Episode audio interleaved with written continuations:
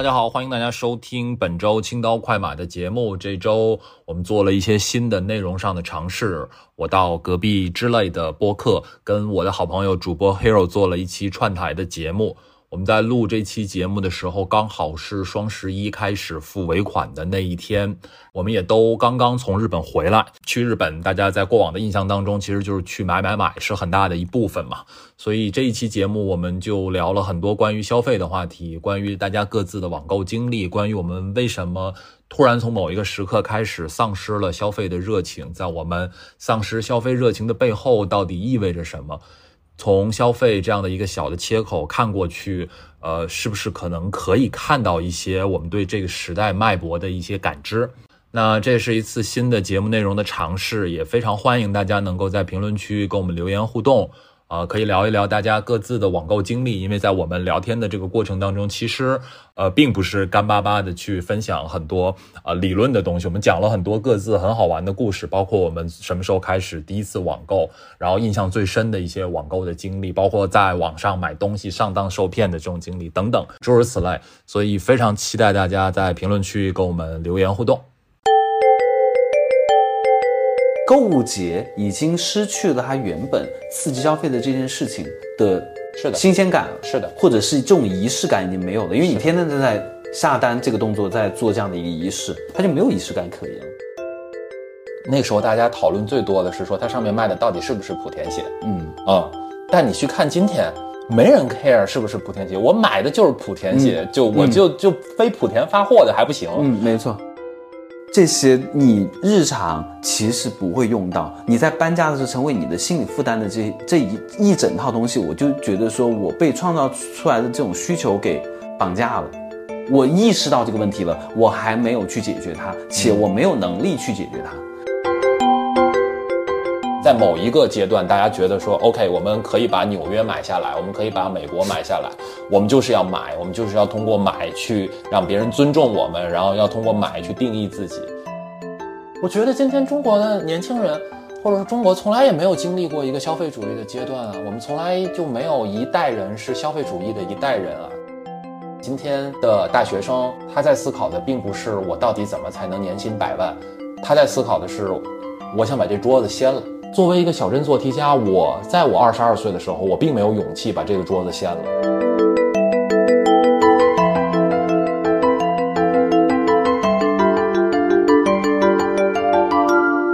本来是在我要去东京之前把这期录掉的，然后我想说，那既然要录，而且今天讲的是关于消费嘛，那还不如就是说等我从东京回来了，然后我们再来聊这个话题。那欢迎我们今天的嘉宾付宇，自带掌声。我 Hello，大家好。那我先做个自我介绍吧。这次非常高兴来之类的串台啊、呃我是付宇，或者大家习惯叫我付老师。啊、简单的做个自我介绍，我做了五年的数据科学家，然后现在是一个社会学的博士候选人，然后我还有一个自己的播客叫青刀快马。嗯所以就是相当于现在是身兼多职，嗯，然后最近也在写论文嘛，对吧？是的，嗯，刚刚说到什么是候选人，是吧对对对什么叫候选人什么叫候选人？因为其实对，因为我对这个你们这个领域其实也不是特别了解嘛，可以跟大家也科普是的，一下。是的，是的，很多人这个其实都问过我这个问题，说研究生就研究生，博士就博士，为什么要叫候选人？就是文科的博士他会有一个资格考，就相当于你如果资格考通过之后，你接下来就剩下的就是写论文了。然后如果你资格考没通过呢，那你就拿着硕士学位走人。所以你资格考通过了，大家就想要在 title 上面有一个方式能够体现出来，所以就会管自己叫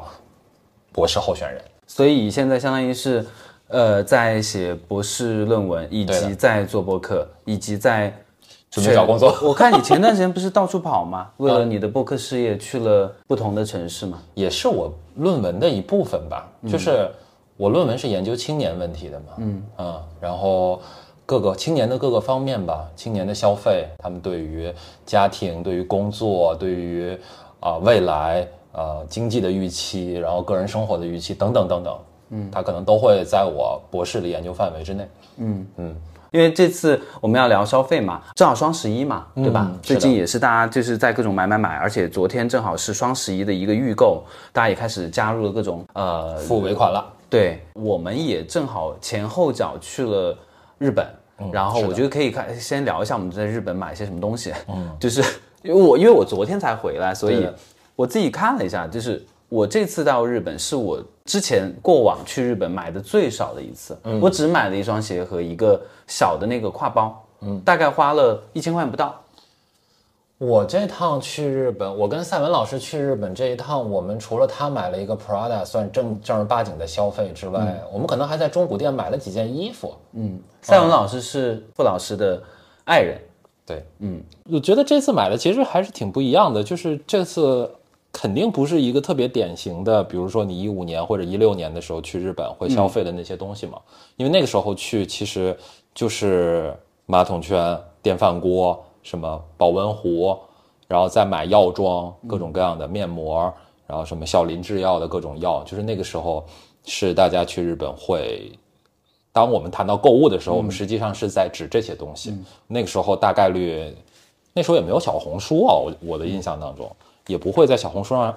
去搜说什么中古店这种之类的东西。嗯。我这一次有一个非常神奇的事情，是我这次连药妆店都没有进去，完全都没有踏进去。就没有欲望嘛。我没有，我不知道要买什么，因为其实现在国内就是淘宝啊，包括京东，其实你买那些呃，包括像面膜啊，像一些什么那些呃 Fanco 的那种药，其实都很便宜了，对就完全就觉得好像就不需要再去买这种东西了。而且我觉得不仅仅是海淘吧，就是其实如果只是海淘的话，就相当于我我还是要买这个面膜，或者我还是要买小林制药的这个退烧药，我只是换了一个买的方式。嗯，但好像现在起码从我观察到我身边的朋友，大家也没有那么趋之若鹜了。嗯嗯，因为我在去之前就想说，那汇率很低嘛，那我一定是就是我是抱着一个就是，因为我现在失业嘛，我是抱着就是把我银行卡里面的钱全部用完，然后就开始找工作的心态。嗯，但是结果到那边以后发现，哎，就逛街哦，包括我们其实逛的那些路线都差不多，跟前几年我们去疫情之前去日本旅游的时候逛的路线都差不多，但是你发现我进到那些店，我也没有觉得这些东西有多吸引我了，然后以至于说回来的时候两手空空嘛，就除了脚上穿着鞋，背了一个那个都全部都弄在身上了，就发现好像这行李箱里边儿去是多重，回来就多重。这种感受，其实在我回来以后，在我今天要梳理我们今天要聊这个话题嘛，我突然觉得说，好像就是我们变得在就是购物这件事情上面，甚至都不是说网购了，对，失去了欲望。你们应该也是吧？就除了那个那个 Prada 那个包嘛，因为我刚才 我们在看那个 Prada 包的时候，我就跟那个赛文老师在说，我说这很 OK 啊，你要用几年，你真的觉得说啊这不行，你挂闲鱼卖掉，是。你不会亏太多，是。它还算是一种投资。是，就这里面其实有好多个维度啊。我倒不觉得是所有的人都不想消费，或者说大家对于所有的品类都不想消费了，而是说以前可以给我们带来快乐的很多消费品，就是我今天好像不会再那么容易能够感知到它给我的这种情绪价值了。嗯，我以前去日本去药妆店，我觉得我不是买面膜，我买的是一种现代生活方式。嗯，就它给我莫大的满足感，它让我觉得说。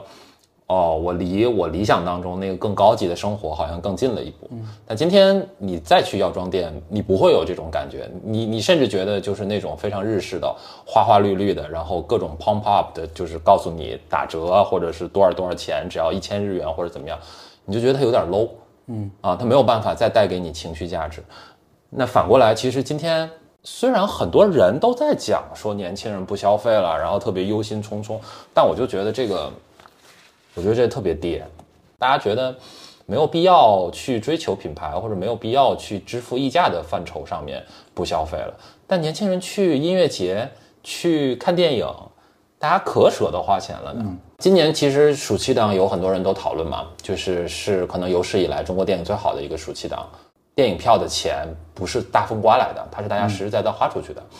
然后包括音乐节，我就记得疫情前一个音乐节。二九九、三九九，我觉得了不起了，嗯，算很贵了。我前两天看一个音乐节可以卖到六九九，嗯，所以你说真的是不消费了吗？我觉得大家也很难说就是不消费了，但是好像在消费的过程当中，那个情绪价值的部分就变得比重更大了。嗯，这次双十一买了多少东西啊？啥也没买，但是我我我收藏和放购物车里的一些东西，嗯嗯，我放了一些酒旅产品在购物车里面，就是什么那种，就今年挺卷的。我发现很多酒店集团都出了那种，就是你比如说什么八九九，嗯，买万豪旗下，然后酒店两个晚上，然后你可以拆开来住。你可以今天在上海的某一个万豪住一个晚上，然后明天在广州的万豪再住一个晚上，然后这样打包一个 combo 卖，比如说八九九或者九九九这种价格，就有很多今年有很多这样酒旅产品，就好像这个还能勉强对我稍微有点吸引力，然后别的其他的东西，什么日用品呐、衣服啊，然后都对我没有什么吸引力。对，你平时的消费习惯本身是就不是一个爱买买的人，对吧？对我肯定不算是一个爱买的人。嗯，或者说我就是以功能项为主吧，我网购。嗯，所以其实就这么说吧，就是你买个东西，你核心要考虑的一个因素是什么？就是你要下手的话，啊，好问题。我我我是这样的，我们要分情况讨论啊。如果是在网购的时候，它大概率就是因为我有一个非常现实的需求。嗯嗯，我记得我。有一年把自己买成了八八 VIP，是因为我们家那年要装修买家具。嗯，OK 啊，就是我们家几乎所有的家具都是我那一年双十一网购的。嗯啊，那次挺爽的，我也享受了一下凑单凑满减，然后哎呀，特别爽，就是你一下买个一两万块钱的东西满减还是挺爽的，就是这个是特别明确的功能的。但是我在线下消费的时候会不太一样，其实。我在朋友中间是那种特别喜欢花冤枉钱的人，就我给你举个例子，有一次我们去吃饭，然后我就看到了一个机器，就是那个机器呢，就是你可以扫码买一杯白葡萄酒，嗯，啊，它就是那样一个自动贩卖机，大概三十块钱一杯酒吧，我就觉得特别新鲜，嗯，包括之前。就是没有，你只是喜欢喝酒而已，也没有对，所以我要再举一个例子来佐证我，我就是好奇心过度。所以之前上海就是类似的，上海地铁之前有那种就是可以扫码买一杯橙汁的那种机器，我知道那个，对，有一段时间特别火那个，对对对对对，那个机器刚开始铺的时候，就是还没有什么人去买，大家也就是围在那里看一看，因为里面有很多橙子嘛，看起来挺好看的。我就完全控制不住，我就觉得我要我一定要体验一下，然后就扫码买了一杯。当然后来有很多负面新闻说里面橙子都长毛了什么这种，我就不买了。但确实，我对于这种体验式的消费，我是很难控制自己的，我的好奇心特别强。嗯嗯嗯，我这里面有一个问题，但是我其实是没有的。我我也想问一下你，就是说你曾经在网。就是网购里面上过当吗？或者是有没有一个网购的经验是一个非常奇葩的，或者一个非非常离谱的一个一个一个事情？那肯定有。最值得拿出来讲的是什么？哦，那这是一个系列，嗯，就是就对我在拼多多买水果系列。你会在拼多多买水果？我会在拼多多买水果，就这个推荐给大家。拼多多买水果真的很便宜，嗯，就是你你你有概念说芒果，就是我们比如说在商超或者是什么叮咚这种买多少钱一斤吗？我没有概念啊，对，就 就这么说吧，就是呃，我哪怕给你一个绝对值，你都会觉得很便宜。就是在拼多多上面买芒果，可能大概四十块钱十斤，很好很好的芒果。四十块钱十斤，也就是四块钱一斤。对，这个在外面超市算是非常低价的，一很便宜，非常便宜。应该这么说，我主要买吃的还真就是在拼多多上面买水果。嗯，然后，但你得会挑。嗯，就比如说跟大家分享一些生活小 tips，在拼多多上面，你如果要买芒果，一定要买四川攀枝花的芒果。OK，对，四川攀枝花的凯特芒果就特别特别好。嗯，然后也。你知道了某一个店铺之后，就就不会上当了嘛？嗯嗯。但是啊，天哪，我有我有太多在拼多多上面，然后卖家发了一个莫名其妙的东西过来的这种经历，比如说买橙子，或者买橘子，就是去年不是很，包括今年也很流行那个爱媛橙，嗯，爱媛橙就可以吸的像果冻一样的橙子，就是他发过来那个东西跟他的图片完全不是一个东西啊。然后那家店，因为我也是第一次买，就是也是在拼多多的信息流里面刷到了，然后就是类，关键是类似的事情我还做了两次，嗯，就是我在某一个店里面买了爱媛城，我发现完全货不对版之后，我不死心，我觉得拼多多这个平台是没有问题的，我于是又换了一家店，又买了这个爱媛城，然后果然又货不对版，所以我就决定这个品类我就不能再，那就是爱媛城的问题，因为你之前买芒果不是 OK 吗？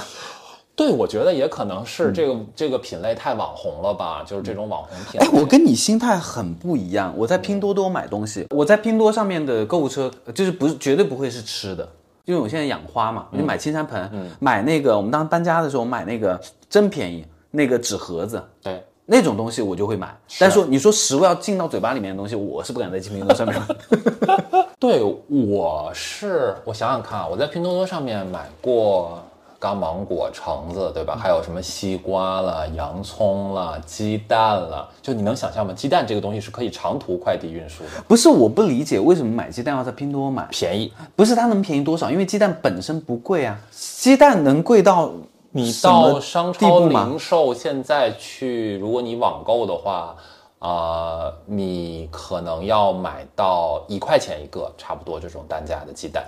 但在拼多多，其实你可以找到差不多三毛钱一个的鸡蛋。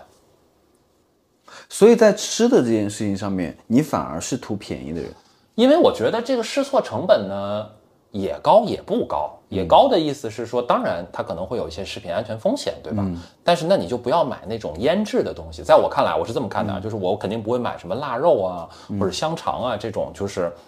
经过加工的产品。嗯，但我会买一些初级农产品，就是你看我买的这些都是什么水果啊、蔬菜啊什么这些东西。我觉得这个呢，相对来说风险小一点。然后呢，因为它便宜，所以大不了呢，我就都扔了。嗯啊，所以我又觉得，哎，成本又不是很高，以及万一我发现了一个可以长期买的店呢，嗯，我觉得就很赚。我们对于拼多多的认知好像就是差非常多。就拼多多就属于那种你得花特别大量的认知劳动去里面分辨信息，然后去判断它的那个用户评价到底是不是刷出来的什么这种之类的。嗯，我觉得是另外一种乐趣吧。可能某种程度上，实话实说，就是你说它真能帮我省多少钱吗？嗯，可能也省不了多少钱。嗯，但是它会给我带来一种强烈的感觉，叫做我为了省钱这件事情，我付出了很多的认知劳动，我真是一个优秀的人。嗯啊，就是这个情绪价值。嗯。就又收回来情绪价值了，就这情绪价值可能比实实在在带来的那个经济回报还要更大一点。嗯，那回归到这次的双十一上面来好了，就是你会有那种感觉吗？就因为我我这次双十一我就买了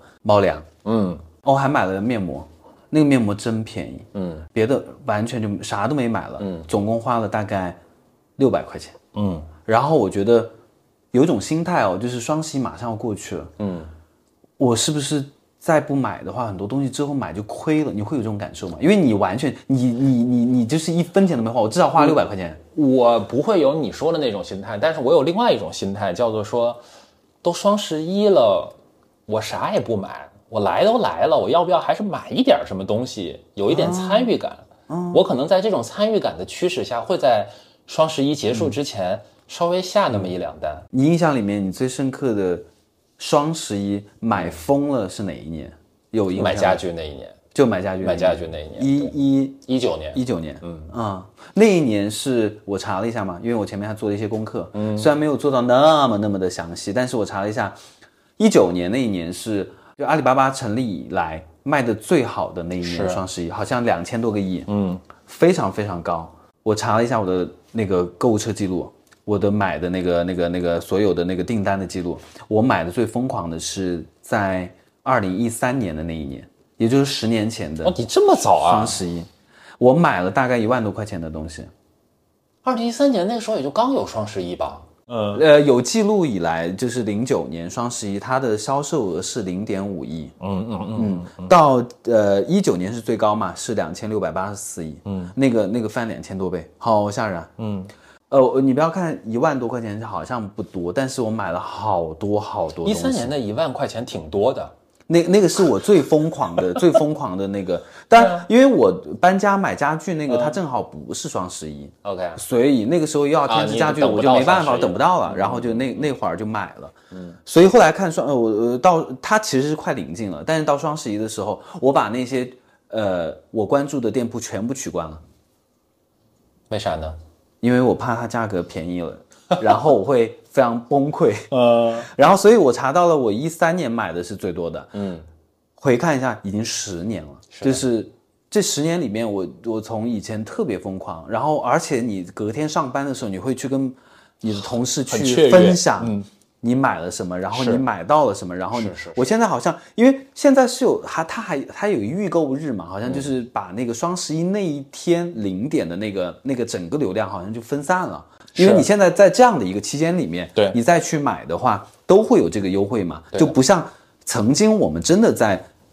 面对双十一的时候，那种感受它是有仪式感的，对的你就是得在那个零点，你才可以拍到你想要拍到这个东西，而且你手慢就没有了。而且我记得那时候就是很经典的，不是什么啊、呃特别是像什么优衣库，好多东西都是过了没有多长时间，几几十分钟可能就、就断没了没了售罄了。然后什么啊零、点下的单，可能过了几十分钟，快递就送到了，就是这种特别 drama 的那种剧情，嗯，都是那几年。我曾经我们就是零呃一三年，我现在回忆起来，一三年那一年，我其实加入了购物车非常多东西，但是你就必须得秒点，我有很多东西都没有抢到，有很多东西没抢到，所以其实现在你欠缺那种所谓的双十一带给你的那种很振奋的感觉，我觉得也有可能是因为它的机制变化的问题，再加上曾经你的选择平台 maybe 可能只有天猫，只有淘宝，你现在还有京东，还有呃小红书、抖音等等等等，它分散了这样的一些流量以后，你发现这个节日好像也并没有那么有仪式感的一个入口，你进去抢的那种感受了。这个是给我印象很深刻的一种感受。我觉得有两个点，其实我是刚才你说完，我是特别有共鸣的。一个是说这个，其实，在我们做数据分析的时候，会有一个很重要的概念，就是叫透支消费。嗯，就是每次我们在做完一个营销的 campaign 之后，其实我们都会考虑一件事儿，说，OK，你这个 campaign 当然做得很好，对销售有很大的拉动，但是这个销售的拉动到底是真实的，就是我们所谓的 incremental sales，、还是说你只是透支了那些本来要下个礼拜或者下下个礼拜或者下个月来的那些人，让他提前消费了而已。啊，就这是很重要的一件事儿。我觉得今天去看双十一，首先节日太多了，六幺八、双十二，然后还有各种各样本来就存在的那些节日。三八，对啊，嗯，它已经不再像原来那么有仪式感了，这是一方面。嗯、但我觉得啊，但我会在我看来更重要的一方面，直播带货可能会改变更大一些。我会觉得，就是我觉得我对于购物这件事情的注意力啊，可能就那么多。嗯，就是每天它都在不断的被耗散。其实以前它并不会那么容易被耗散，因为我会有一个比较明确的目的，我才会打开一个购物 APP，然后开始去浏览，去，而且是搜索为主的。今天整个生态都不一样了，嗯，一个购物 APP 变得越来越像小红书，你可能在那儿刷信息流、刷首页，一不小心就刷了很长时间。然后你刷抖音，可能以现在抖音推送的这个强度，对吧？你刷不了三个视频就会刷到一个带货的直播。人长期在这样的一个条件下面，其实你一定会对双十一这种节日你就脱敏了。嗯啊，你你你长期的被这种不断的去啊三二一上链接，在这样的一个氛围下面，你就是会变得不再像以前那么兴奋，那么期待这个东西。因为好像购物变成了一件没有那么需要太多成本的事情。因为你刚刚有聊到那个，嗯，我们在平时在刷新一流的时候，就会有直播购物间。其实我平时是一个深度的抖音嗯用户，都不说直播间了，你刷三个，它就会有产品推流啊对。有购物链接，你可以点进去，它都不是直播，对。它只是一些挂小黄车的那种嘛。就是可能 maybe 也是一些直播的的一些 cut，嗯。对，一些切片。然后我通常买东西最不过脑子的时候就是这种时候。我在抖音上面买过非常多非常多的吃的，因为便宜，而且我看到的时候，我通常是晚上刷，哎，对，睡觉前刷就很饿，然后就下单。是的，这种感受就是说，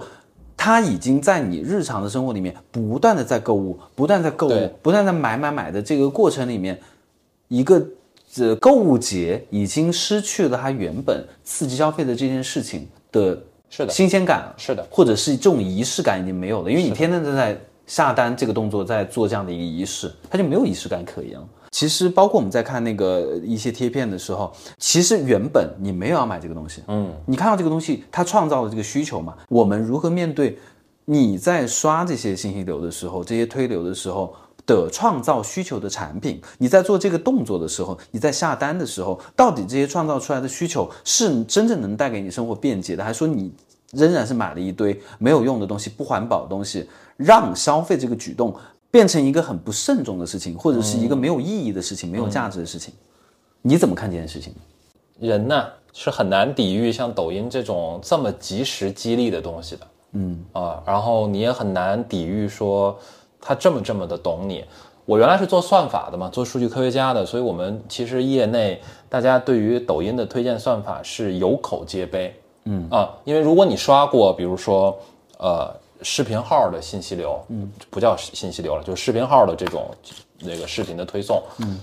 你能够感知到它的。你应该能够感觉到它的算法推荐水平是不一样，嗯啊，哎，这里好像有一点拉踩的感觉啊。但是呃，其实很明显，就是你会发现在视频号里面，呃，你看过一个东西，它会在很短的时间里面再给你推类似的，嗯。但这个其实对于用户的长期保留跟兴趣的发掘是不利的。但是抖音就会推的比较的柔和，嗯呃。这是为什么它的这个用户停留时长可能可以做的比用比视频号更好的一个很重要的技术层面上的原因。它就是根据用户心智来。这个说起来其实是挺复杂的，因为呃理论上来说，很多人都在抱怨说这个推荐算法把我们困在信息茧房。信息茧房四个字写起来很简单，但实际上真的在技术层面上实现起来没有那么容易的。不是说你看过十个视频喜欢某一个，我就继续给你推这一个，因为那样很快。你就会把你限定在一个非常狭窄的兴趣领域里面，然后很快这个领域里面所有的视频你可能都刷完了。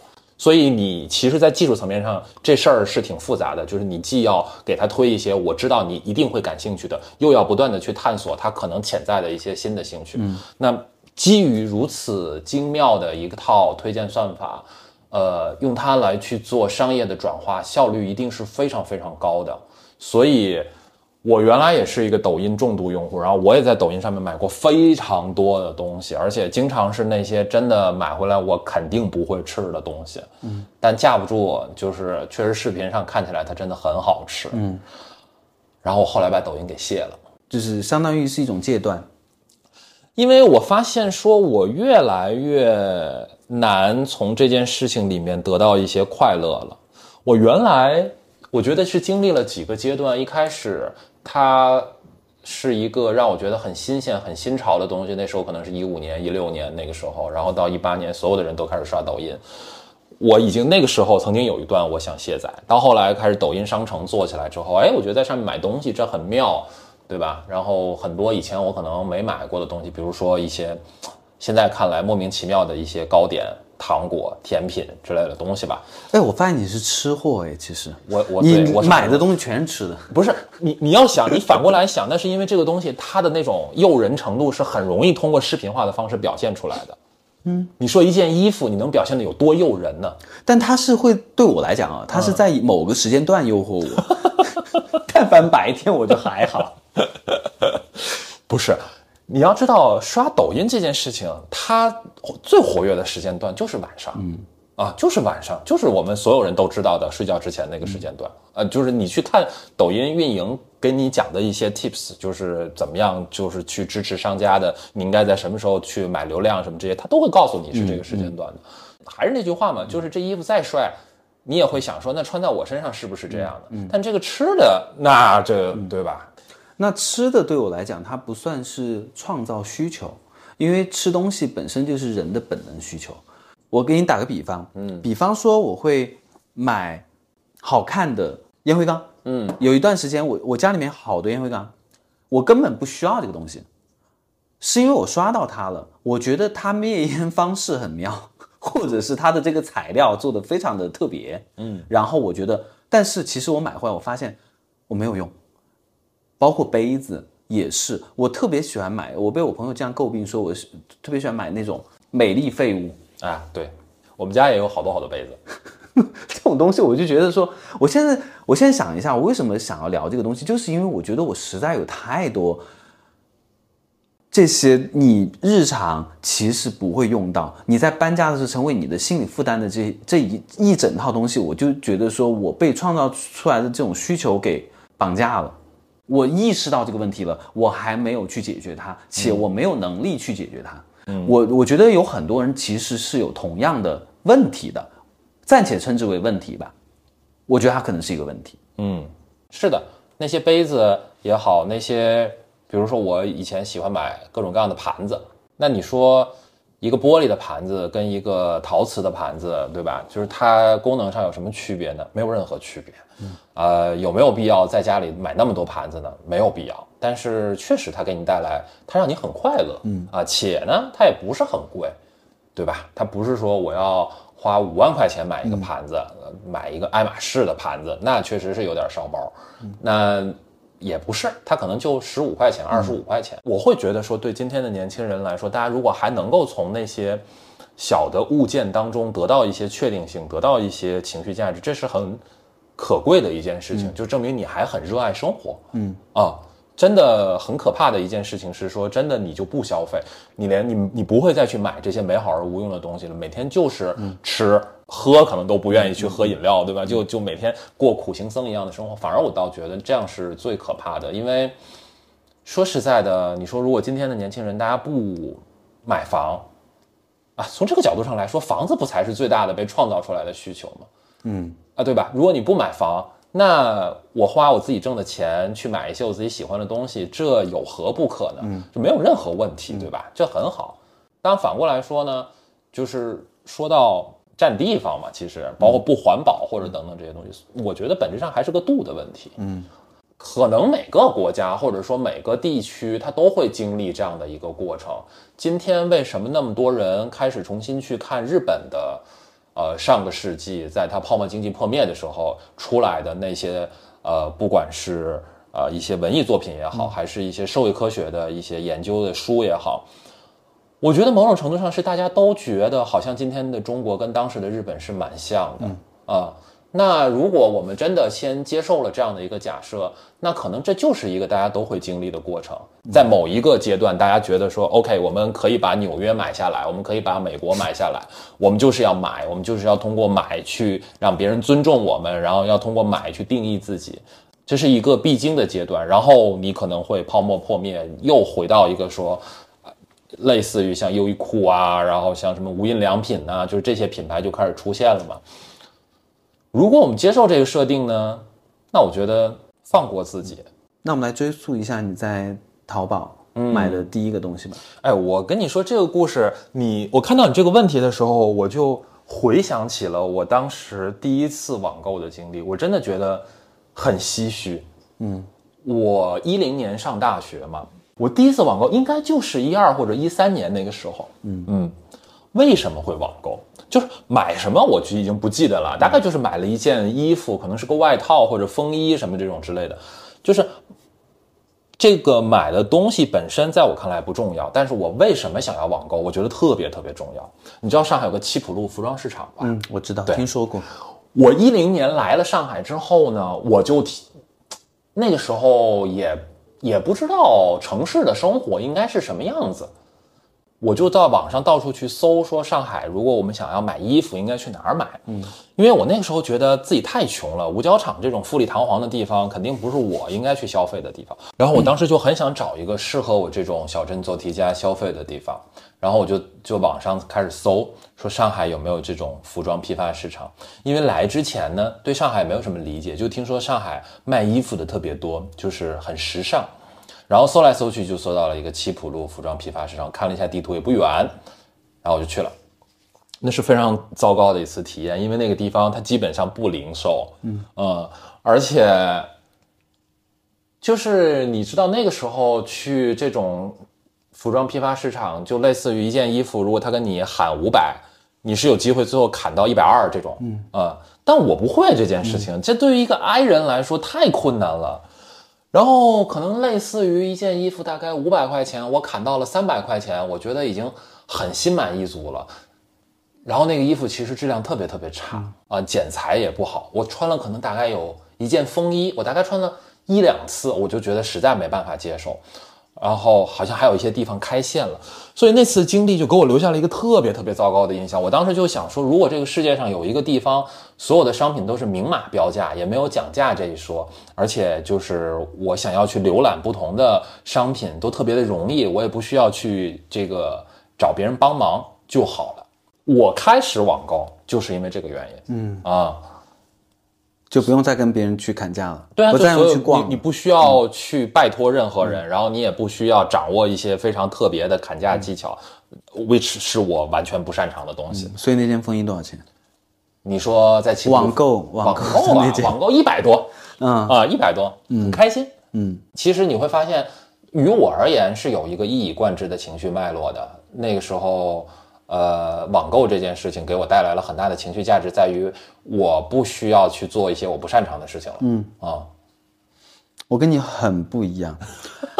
我买到的第一个东西，我印象非常深刻。之所以深刻，我今天在回忆一下，我觉得很可笑。嗯零五年的时候，嗯，二零零五年的时候，我上大大二的时候，我看到一双鞋，那个时候已经有淘宝了嘛，淘宝应该是零三年的时候，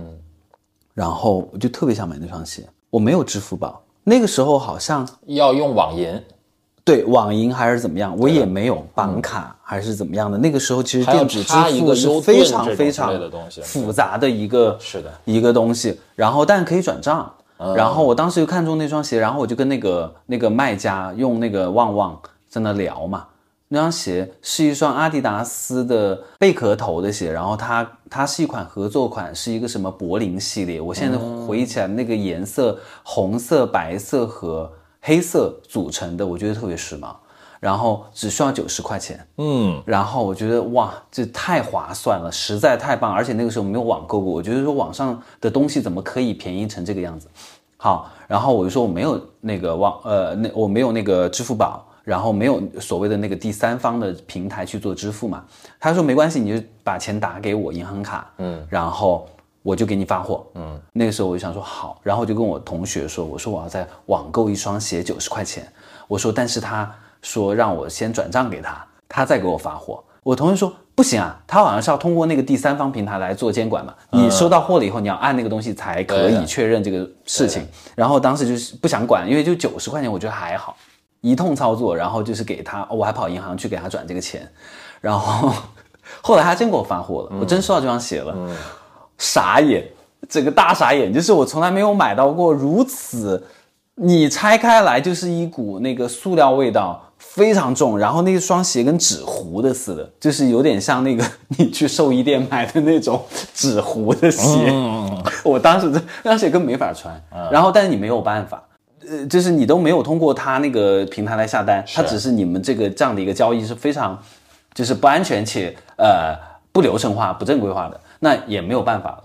但是我印象非常深，这双鞋我印象非常深，就是第一呢，我是我怕我上当了，然后把钱转给人家，人家也不给我发货。那好歹他给我发货了，但是我拿到那个东西的感受，就让我觉得说我在干嘛呀？然后从此我就不敢网购了。嗯，因为我今天正好追溯了一下，我就觉得这个故事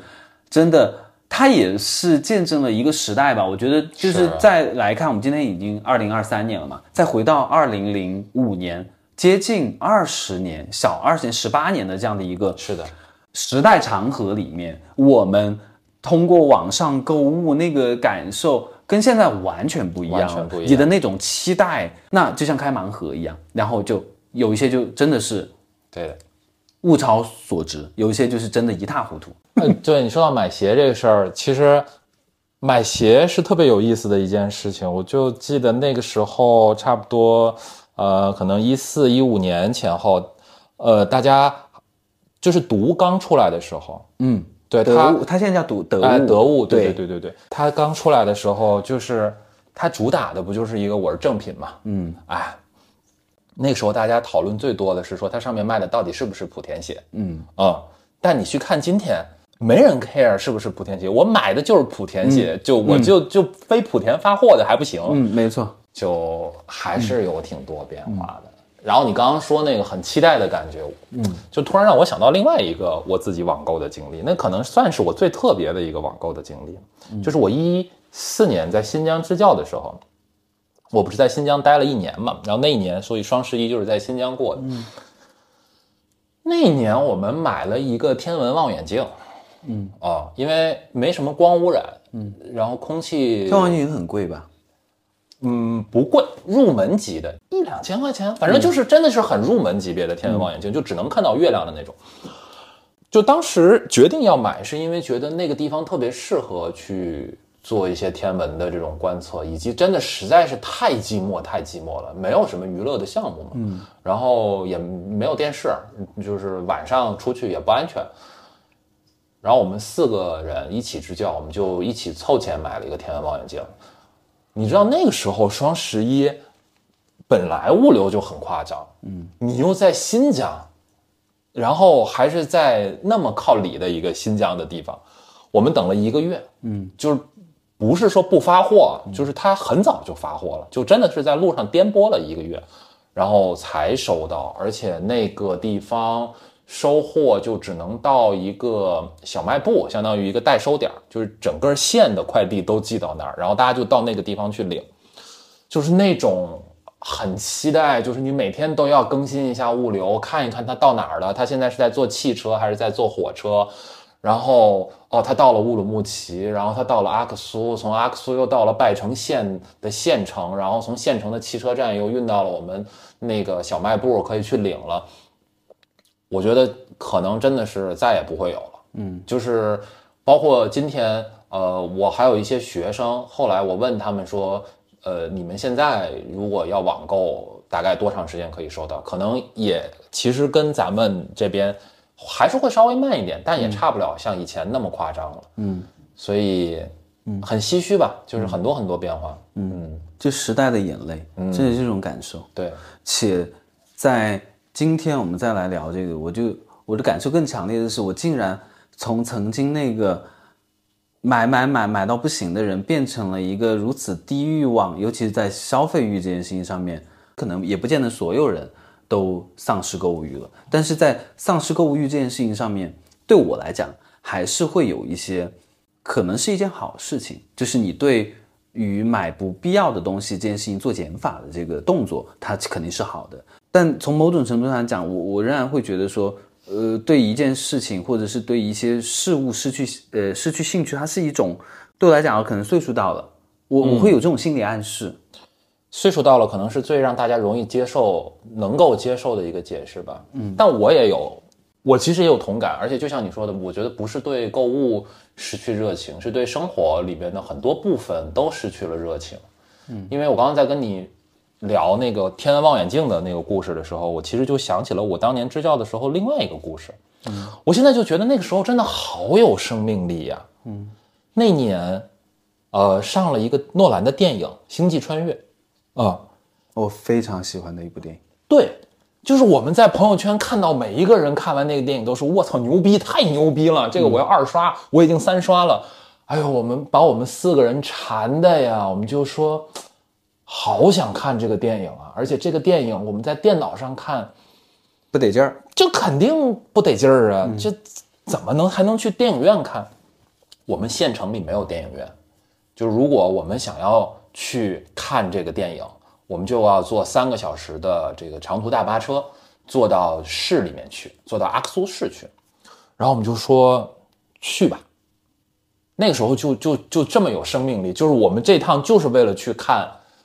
哦，当时说这趟想干两件事儿，一件事儿是想看《星际穿越》，另外一件事儿是想吃一顿麦当劳，好像是就是类似的。然后就专程为了这两件事儿，然后我们坐长途大巴，呃，去阿克苏市里。那电影院条件非常差，就是它投出来的都有点模糊的那种，而且只有我们四个人看，就是那个那阿克苏可能也没人爱看这片子。但那那一次经历，我觉得就是特别特别的热烈，特别特别的有生命力。呃，很多年以后过去了，就是当年跟我一起支教的人，大家现在就是散落在天涯，呃，都不在上海。但是我们呃还会因为回忆起这件事情而感到非常的感动，嗯，而且可能真的就是为当时自己的那种生命力而感动，嗯。但是你反过头来看，今天其实我觉得，真的就是年纪到了是最让人容易接受的一个解释吧。我觉得它可能跟你所处的那个场景有关系，有关系，有关系。在物质比较匮乏的场景里面，你对于这种期待，它就是高的。我觉得如果现在同样的状态，然后仍然是现在的你，放在那样的一个状态里面，你仍然会保留那样的热情？很难啊！我觉得现在的我已经是这么悲观且犬儒的一个人，他就不可能去支教。我曾经是一个小粉红，曾经是一个朋友圈当中的知名小粉红。嗯，我自己也很清楚，越是这样的人，越是会在经历过一些失望之后，就是彻底的转向另外一边。嗯，我我理解，所以我非常能够理解很多，包括跟我同龄的人啊，他们他们所面临的一些心理上的变化吧。我觉得一定是有这方面的影响。所以我刚才为什么说？年纪大了是一个最能够播的、最能说得出口的、最容易为大家所接受的解释，因为我们不愿意承认说是因为对未来感到悲观，那多可怕呀！啊！但反过来说，你想想看，说我一九年那个时候，呃，花了很多钱，然后我们在买家具，然后准备新房子，然后那个时候可能。呃，我们租的那个房子离我们买的那个房子折腾过去单程要一个半小时，因为交通不是很方便。其实，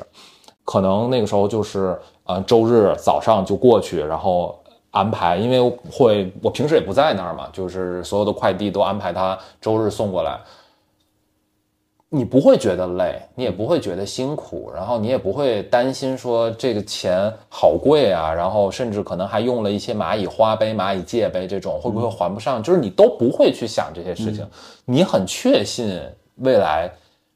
今天比昨天好，然后明天也会比今天好。嗯，这个是我觉得支撑大家会愿意消费的一个很重要的前提条件。这个是一个信心问题。对啊，嗯。纯粹的信心问题。是啊，你对未来没有信心的情况下，你只会认定这个东西是没有期待的。对的，嗯，很多时候，我现在越来越相信说，嗯，有些东西确实是因为相信所以看见，嗯。啊，就是你相信未来会更好，那么你大概率是有可能还能看到更好的未来。但是如果你不相信，大家都不相信，所有人都不相信，那确实挺可怕的。嗯嗯，因为我最近一直在看新闻嘛，就是最近房产暴雷的各种问题嘛，嗯，不管是恒大也好，还是碧桂园的，其实现在中国的投资者也好，还是还是所谓的真的有刚需购房的人，其实为什么中国的房产面临那么大的问题？其实核心的问题还是信心问题。嗯。我们在面对不确定和这样的一个，你可能已经有预料到会越来越差的这样的一个，你对它失去信心的这个时候，你是你你势必是没有。中国的住房问题很复杂，对吧？这当然里面涉及到地方政央地关系，涉及到地方政府跟企业之间的关系，涉及到政商关系，涉及到金融，涉及到各个方面。这些我都不是我的专业领域，我是研究青年问题的，所以我们我只谈青年问题。嗯嗯。呃，在我看来，最大的问题就在于今天的大学生，呃，他在思考的并不是我到底怎么才能年薪百万，他在思考的是，我想把这桌子掀了。作为一个小镇做题家，我在我二十二岁的时候，我并没有勇气把这个桌子掀了。我当时想的依然是说，我祈祷上海的房价可以涨得慢一点，让我的工资能够追得上它。我祈祷我可以啊遇到一个什么样的贵人，然后扶持我，让我能够赶紧过上我理想当中的生活，快点凑上那个首付，然后赶紧上车。这个是我当时在想的问题。你甚至会觉得很多的这种住房刺激的政策有些好笑，啊。它不是有没有效的问题，它是它是引人发笑的问题。这段我绝对播不了。我知道你在说什么。嗯嗯，你怎么看反消费主义这件事情啊？其实我们不算是反消费主义的人。嗯，就是如果要下定义的话，我不觉得我是一个反消费主义的人。嗯嗯，但是其实这个词屡屡被提起，而且我近近期都看到好多人在说，嗯，关于反消费主义这件事情。嗯。那你觉得为什么消费主义这个词会突然嗯被广泛的提起，且去很多人去践行这个东西呢？嗯，我觉得啊，首先，其实我对于在大众传媒当中使用学术概念这件事情是非常反感且谨慎的。以财经媒体自居的这种啊平台，就是动不动弄一些乱七八糟的学术概念来，就是其实呃。他也未必真的明白怎么回事儿，然后读的人呢，可能也是读完之后一头雾水、不明觉厉，也就仅此而已。嗯，我觉得今天当大家在使用反消费主义这个词的时候，很大程度上指的可能是啊年轻人，比如说开始买一些临期食品的。或者说呃开始断舍离呀，或者说开始不追求牌子，比如说我不想支付那个品牌溢价了，我就买那个它的供应商那个厂商没有牌子的这种衣服。我认为大家可能指的是这些经验层面上的现象。我认为这些经验层面上的现象都通通不能归到反消费主义的这个范畴里面去。你怎么理解反消费主义啊？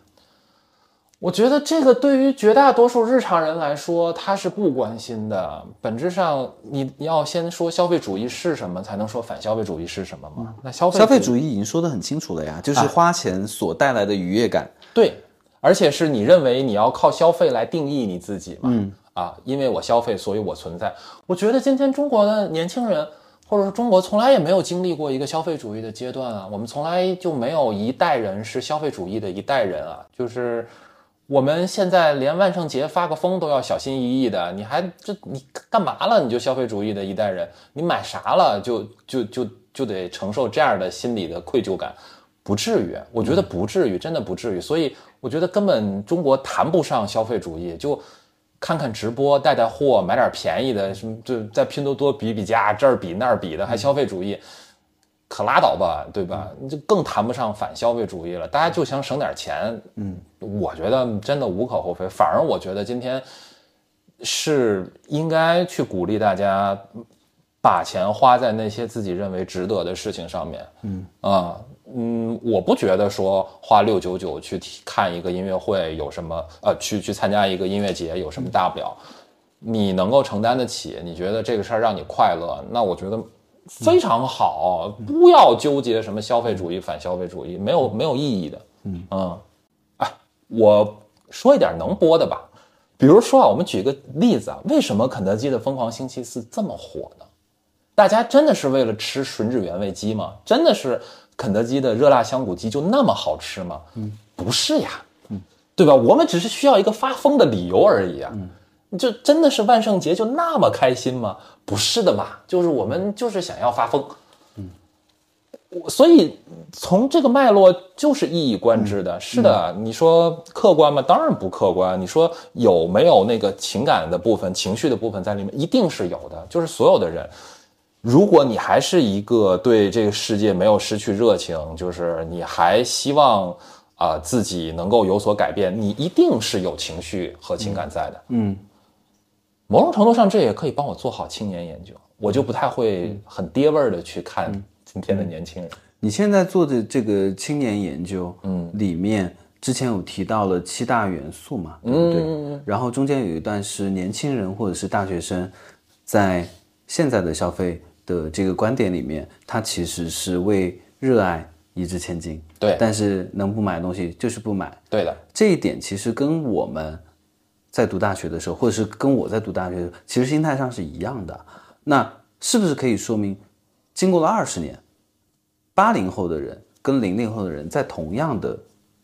时期或者是年龄段，嗯，本能的这些东西其实没有变化。是，我觉得应该这么说。嗯，我发给你那个 PPT，其实是我去年做的。我今年再回过头来重新看这个 PPT 的时候，我突然意识到，我当时可能做错了一个判断。就是这并不是说零零后是这样的人，而是凡是年轻人他就是这样的人。所以，我们与其说，呃，从八零后到九零后到零零后，大家是不是没有变化，或者还是说有变化？我觉得这个不重要，更重要的是说，可能所有的年轻人都是为热爱一掷千金的，都是能不花的一分都不花。但是，大家认为什么是值得一掷千金的东西变了？嗯，呃，这个可能是。嗯，还蛮大的一个变化，因为